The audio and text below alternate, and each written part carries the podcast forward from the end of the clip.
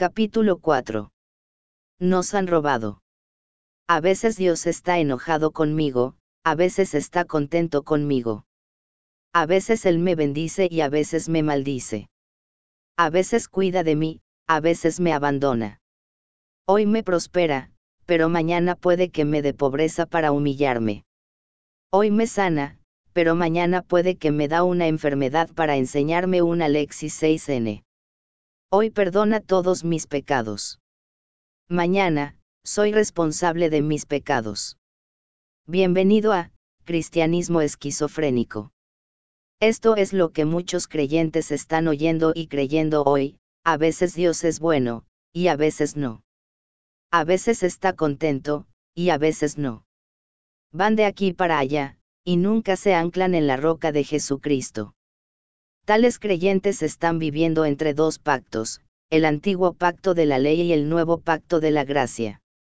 Creen en un mensaje mezclado que les dice que hay veces en que Dios está enojado con ellos y hay veces en que está contento con ellos.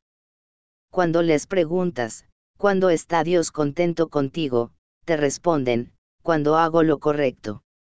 Cuando les vuelves a preguntar, significa eso que cuando no lo haces, Dios se enoja contigo, dicen, sí. Dios se enoja conmigo cuando no hago lo correcto. Amigo, los que creen que Dios a veces se enoja con ellos están viviendo aún bajo el antiguo pacto de la ley y no bajo el nuevo pacto de la gracia. Bajo la ley, Dios demandaba justicia del hombre. Bajo la gracia, Dios proviséis justicia para el hombre. Bajo la ley, todo dependía del hombre y de su obediencia, pero bajo la gracia, todo depende de Jesús y de lo que Él hizo en la cruz. La ley demanda, pero no mueve un dedo para ayudar, mientras que la gracia imparte y lo ha hecho todo por ti. Has notado que en el antiguo pacto basado en la ley de Moisés, todo dependía de lo que tú tenías que hacer y no hacer. Tan solo cuenta el número de veces que aparece la frase no. En Éxodo 20 cuando Dios da los diez mandamientos. Comparar esto con el nuevo pacto de gracia donde el Señor dice. Hebreos 8, 8-12. Estableceré con la casa de Israel. Un nuevo pacto. No coma el pacto que hice con sus padres. Pondré mis leyes en la mente de ellos, y saber su corazón en las escribiré, y seré a ellos por Dios, y ellos me serán a mí por pueblo. Porque seré propicio a sus injusticias, y nunca más me acordaré de sus pecados y de sus iniquidades. El antiguo pacto de la ley está basado en no, no, no. Mientras que nuevo pacto de gracia es el Señor diciendo, yo, yo, yo. Está claro que el énfasis y la demanda del pacto de la ley está saber tu desempeño, mientras que el énfasis y la demanda del pacto de gracia está en Dios mismo haciendo. Ello hará todo por ti. De hecho, como Jesús ya ha muerto en la cruz por nosotros, Él ha hecho todo por nosotros. Recuerda, el cristianismo es hecho, hecho, hecho, y no has, has, has. Jesús vino para establecer el nuevo pacto de gracia y bajo este nuevo pacto, Dios ya no está enojado contigo porque su ira y enojo se derramaron por completo en el cuerpo de Jesús en la cruz. La gracia imparte justicia y ha logrado todo por ti. Presta mucha atención a esto, porque transformará radicalmente tu vida, la única razón por la que Jesús clamó consumado es. En la cruz fue porque toda la ira de Dios contra el pecado había sido vertida totalmente sobre su cuerpo. Jesús no puede mentir. Y si la ira de Dios había sido vertida por completo, ¿cómo puede Dios enojarse hoy contigo? ¿Cómo puede Dios enojarse contigo cuando ya ha declarado, nunca más me acordaré de sus pecados y de sus iniquidades. Como ves hoy a Dios. La razón por la que muchos creyentes viven una vida de derrota es porque se creen la mentira de que Dios está enojado con ellos.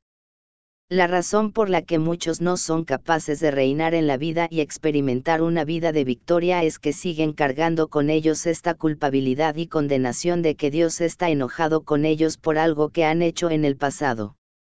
Amigo mío, Ten cuidado cuando oigas sermones que reflejen a Dios como un anciano con un gran bastón, esperando volcar su ira sobre ti cuando fracases al intentar cumplir sus normas. Cuando yo estaba creciendo en el Señor, así era exactamente como y imaginaba a Dios. En mi mente, él era un hombre anciano y serio con el cabello blanco, cejas blancas y barba blanca. Solía verle con un gran palo, esperando golpearme en la cabeza en el momento en que pecara.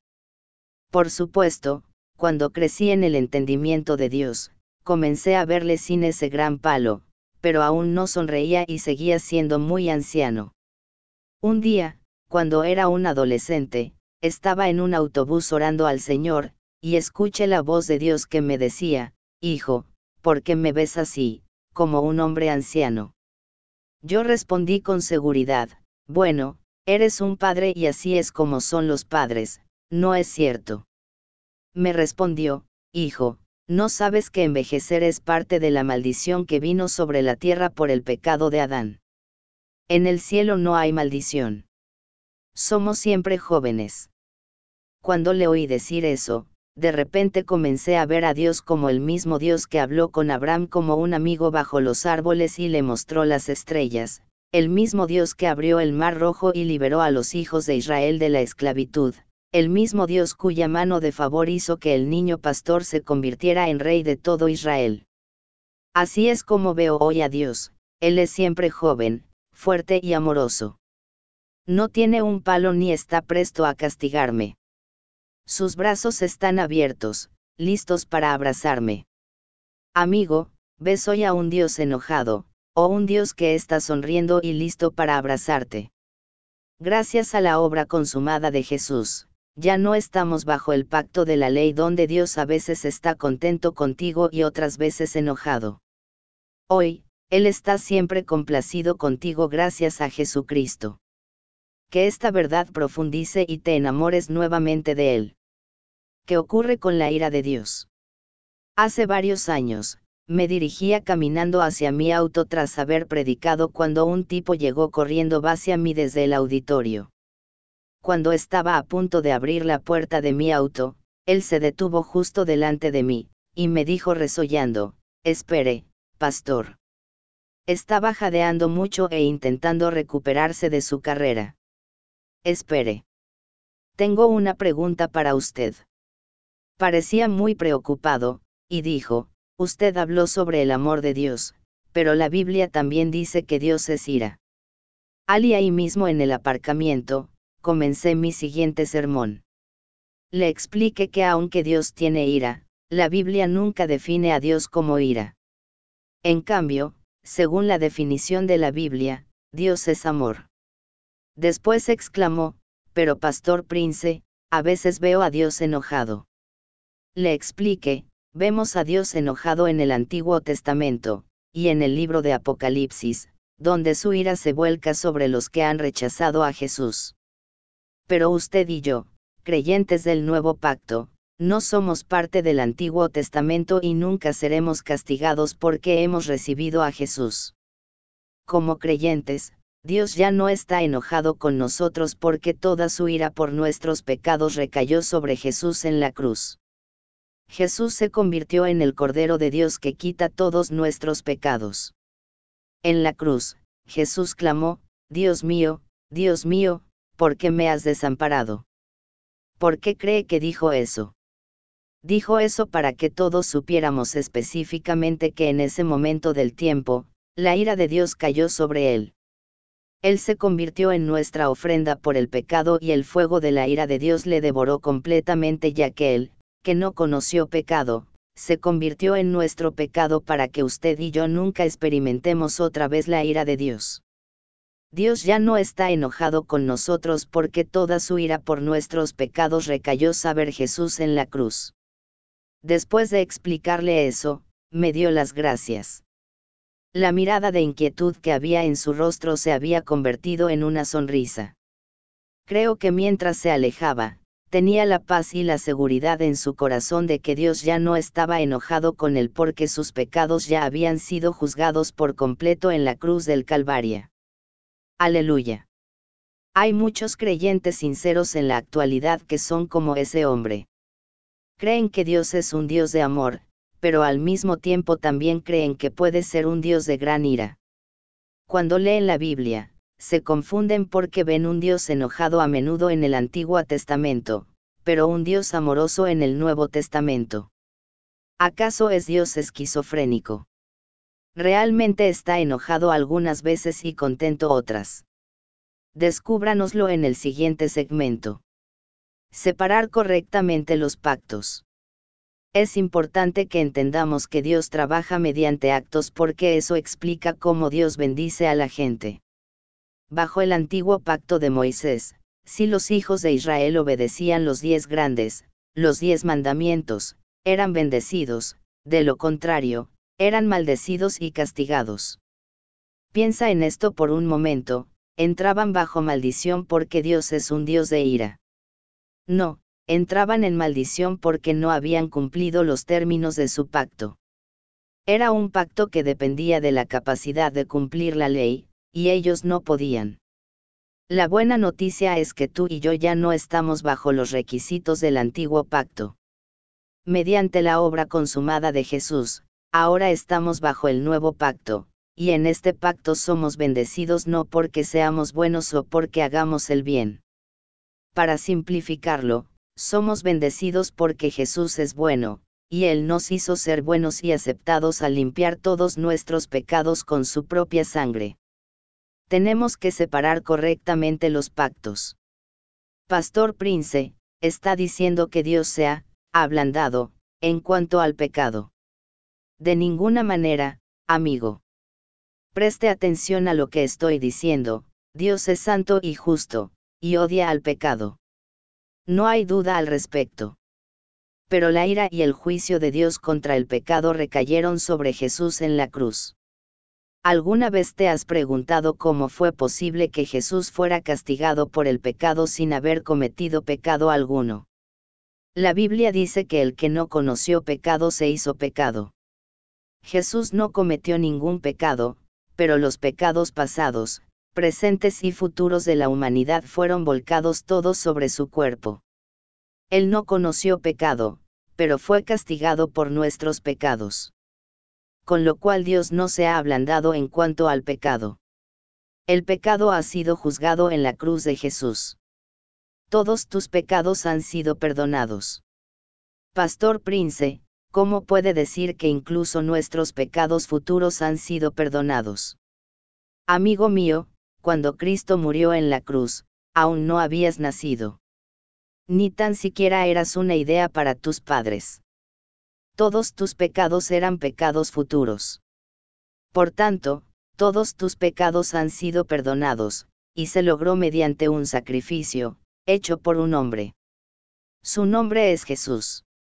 La obra consumada de Jesús está fuera del tiempo. La sangre que derramó perdona todos tus pecados, pasados, presentes e incluso futuros. Muchos cristianos creen erróneamente que solo han sido perdonados sus pecados pasados. Creen que cuando recibieron a Cristo, solo se les perdonaron los pecados pasados. Así que creen que tienen que tener mucho cuidado a partir de ese punto. Esta era la impresión que yo obtenía de los predicadores y maestros cuando estaba creciendo. Después, leí la Biblia por mí mismo y vi que decía que Dios, perdonándoos todos los pecados. Amigo mío, todo significa todos. Se refiere a todos los pecados de nuestra vida. Dios no solo limpia un segmento de nuestros pecados, sino que perdonó todos nuestros pecados, pasados, presentes y futuros. La definición de Dios de todos no está limitada por el tiempo y el espacio como lo está la definición del hombre de todos.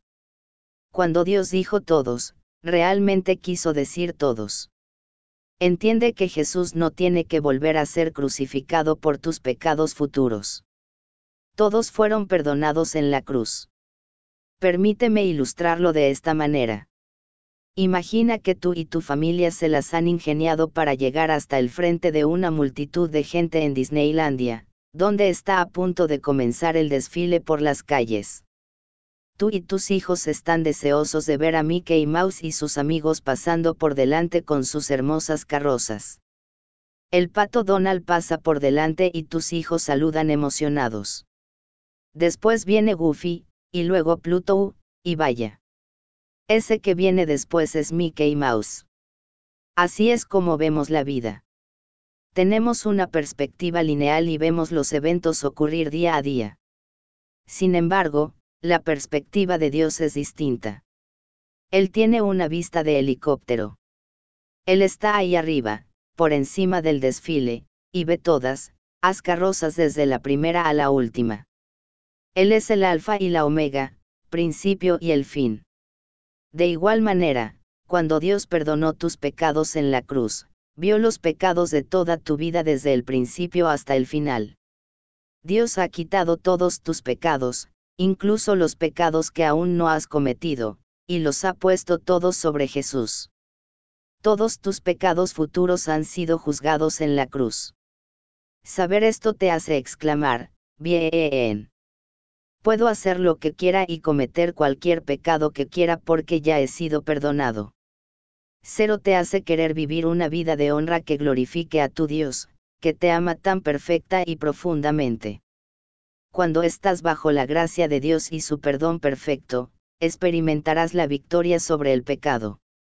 No creo ni por un instante que un creyente que haya encontrado verdaderamente el perdón total de Jesús y la perfección de su obra consumada pueda querer vivir una vida de pecado.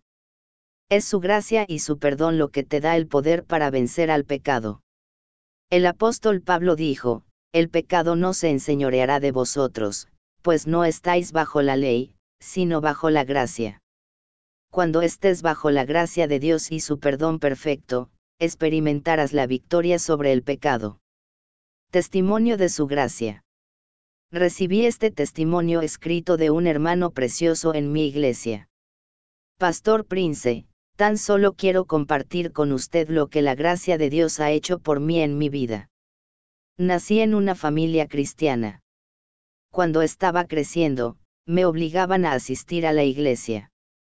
Lo único que aprendía era que Jesús fue colgado en la cruz, pero no sabía por qué había ocurrido. No me gustaba ir a la iglesia. Mis padres me obligaban a ir y me regañaban, pero no ayudaba mucho. En el instituto me metí en las pandillas, y comencé a fumar y a beber mucho. Comencé a vivir una vida de delincuencia, robo, vandalismo y peleas. Me convertí en alguien rudo, irascible y extremadamente vulgar. Mis padres, maestros y consejeros de la escuela intentaron ayudarme, pero nada funcionaba. No pasó mucho tiempo antes de que me echaran de la escuela y me convirtiera en un pandillero a tiempo completo. Frecuentaba los bares todos los días, y me convertí en un gran fumador y bebedor. La mayoría de mis amigos eran drogadictos.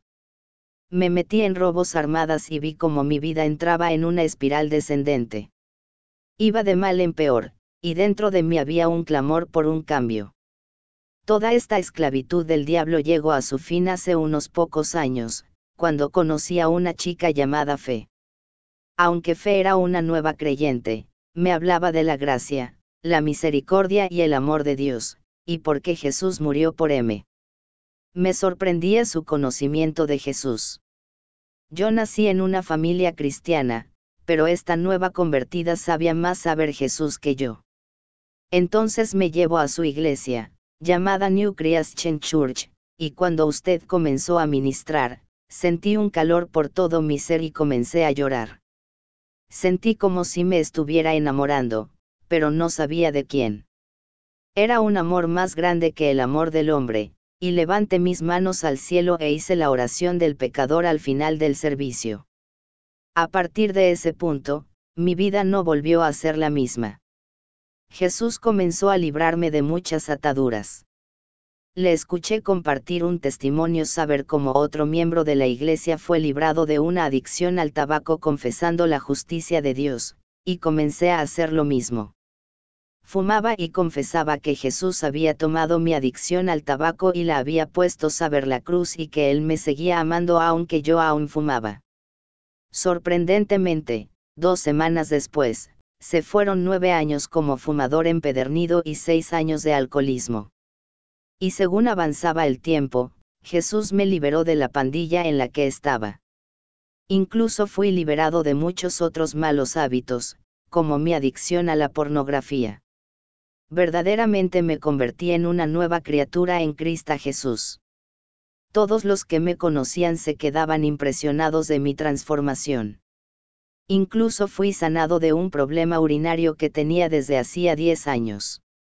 Solía tener que ir al baño muchas veces por la noche, pero ahora puedo dormir toda la noche en paz. Pastor Prince, lo que no pudo hacer el hombre, lo hizo Jesús. Fue la gracia de Dios lo que me cambió. No lo merecía, pero le doy gracias a Dios por la sangre de Jesús.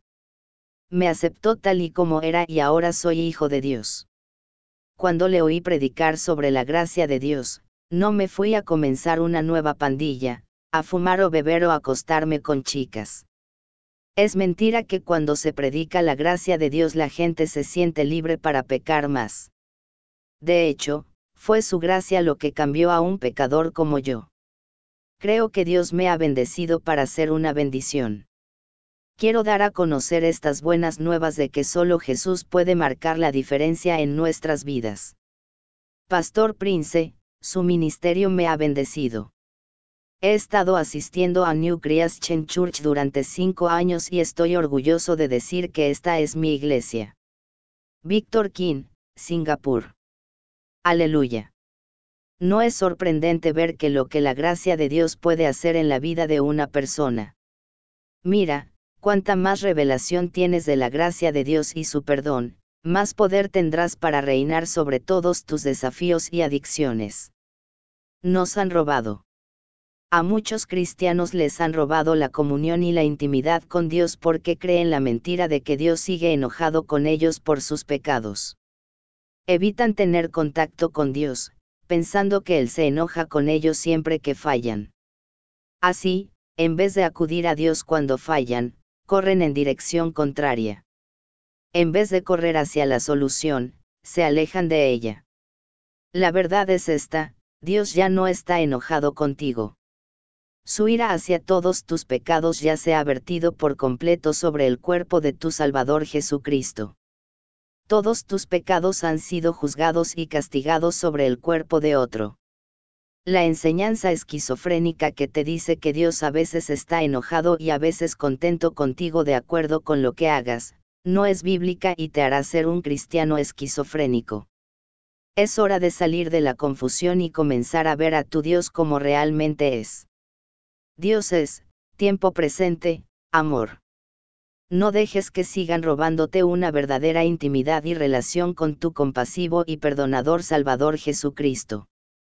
En vez de evitarle cuando fallas, debes saber que Él es la respuesta a todos tus problemas. Puedes ir a Él y recibir gracia para tus fracasos.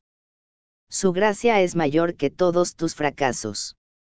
Él te ama perfectamente, así que acude a Él con todas tus imperfecciones.